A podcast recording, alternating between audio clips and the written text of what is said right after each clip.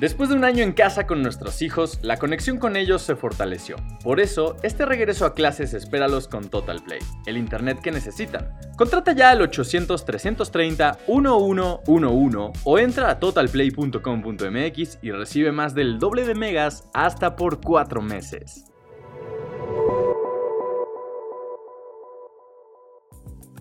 Para reafirmar la confianza en la vacunación contra COVID-19, la FDA, o Administración de Medicamentos y Alimentos, amplió la figura de emergencia de la vacuna desarrollada por Pfizer BioNTech. Este lunes 23 de agosto se aprobó su uso de manera total, lo que quiere decir que hasta podrá ser comercializada. La FDA explicó que de ahora en adelante la vacuna de Pfizer será comercializada como Comirnaty, con el objetivo de prevenir la enfermedad de COVID-19 entre personas mayores de 16 años.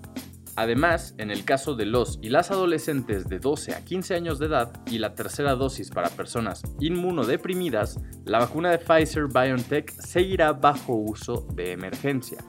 El uso de emergencia de la vacuna Pfizer BioNTech fue aprobado en Estados Unidos el 11 de diciembre de 2020 y con esta vacuna inició la campaña de vacunación, tan solo tres días después de la aprobación de la FDA.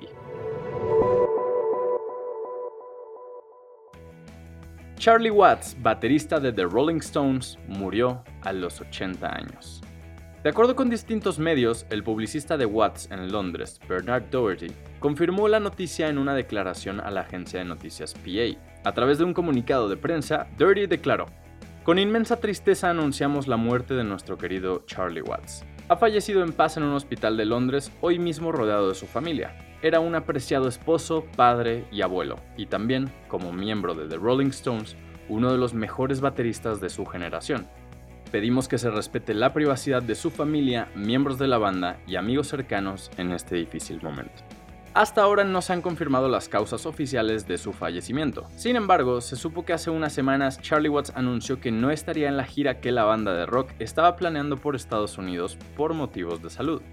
En aquel momento, dijo en un comunicado que recientemente lo habían operado y necesitaba descansar para regresar a los escenarios de la mejor manera. Spider-Man No Way Home rompe el récord como el tráiler más visto en Internet. Esta producción la esperamos como ninguna otra por muchísimas razones. Para empezar, veremos una vez más a Alfred Molina interpretando a Doctor Octopus en el cine y por ahí se dice que también aparecerán otros villanos del universo de Spider-Man. Pero creo que todos estamos emocionados porque hay un montón de teorías alrededor de esta trama y sobre todo que hay rumores de que Tobey Maguire y Andrew Garfield estarán junto a Tom Holland. El pasado 23 de agosto, Marvel Studios y Sony Pictures rompieron las redes sociales luego de que un día antes se filtrara el primer adelanto de Spider-Man No Way Home. Decidieron finalmente revelar el tráiler oficial de esta cinta durante su panel en la CinemaCon 2021. Para darnos una idea, el tráiler de la última cinta de Avengers obtuvo 289 millones de visualizaciones en el primer día que estuvo disponible en Internet. Y para no irnos tan lejos, el primer adelanto de Spider-Man No Way Home superó por más del doble de veces la anterior producción de la franquicia.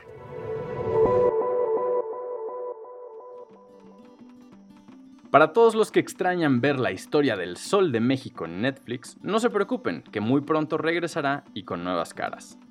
Cuando terminó esta tanda de episodios, casi de inmediato, el gigante del streaming confirmó que ya estaban trabajando en la tercera y última entrega de la serie. A través de una imagen publicada en sus redes sociales, el propio Diego Boneta confirmó los nombres que se unen al elenco de Luis Miguel, la serie. Quizá la que más llamó la atención fue Jade Ewan, también tenemos a dos personas importantes en la vida de Luismi, sus hermanos. En esta ocasión, Sebastián Zurita y Mauricio Abad serán los encargados de dar vida a las versiones adultas de Alex y Sergio Basteri. Aunque es importante mencionar que Juan Pablo Zurita y Axel Jonas regresarán a sus papeles para la segunda temporada. Esto quiere decir que volverán a jugar con dos líneas de tiempo distintas.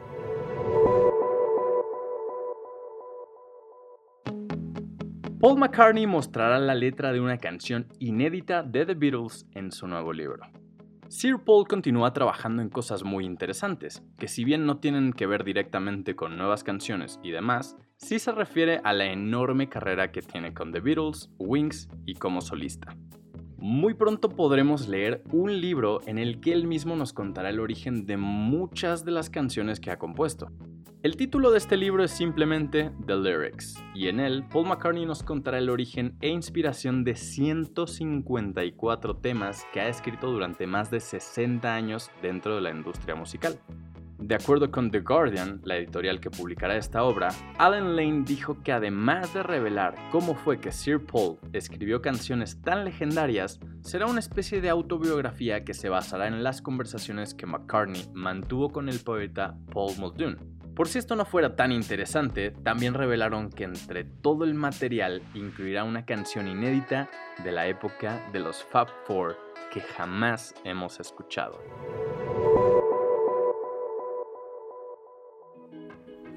Estos son los hashtags que más hemos usado en lo que va de 2021.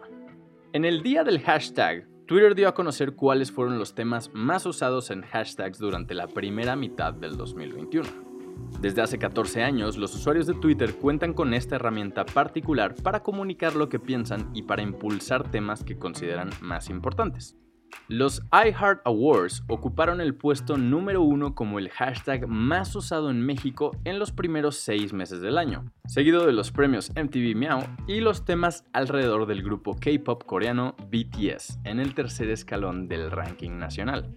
Si bien el hashtag nació en Twitter, al paso de los últimos 14 años, estas etiquetas se han replicado en casi todas las redes sociales como Instagram, Facebook, TikTok y continúan englobando conversaciones e intereses.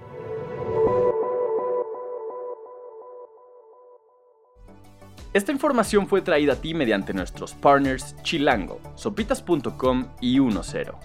Gracias por escuchar y no olvides suscribirte. Sintonízanos la próxima semana en el podcast oficial de Más por Más, donde encontrarás lo mejor de la web en un solo lugar.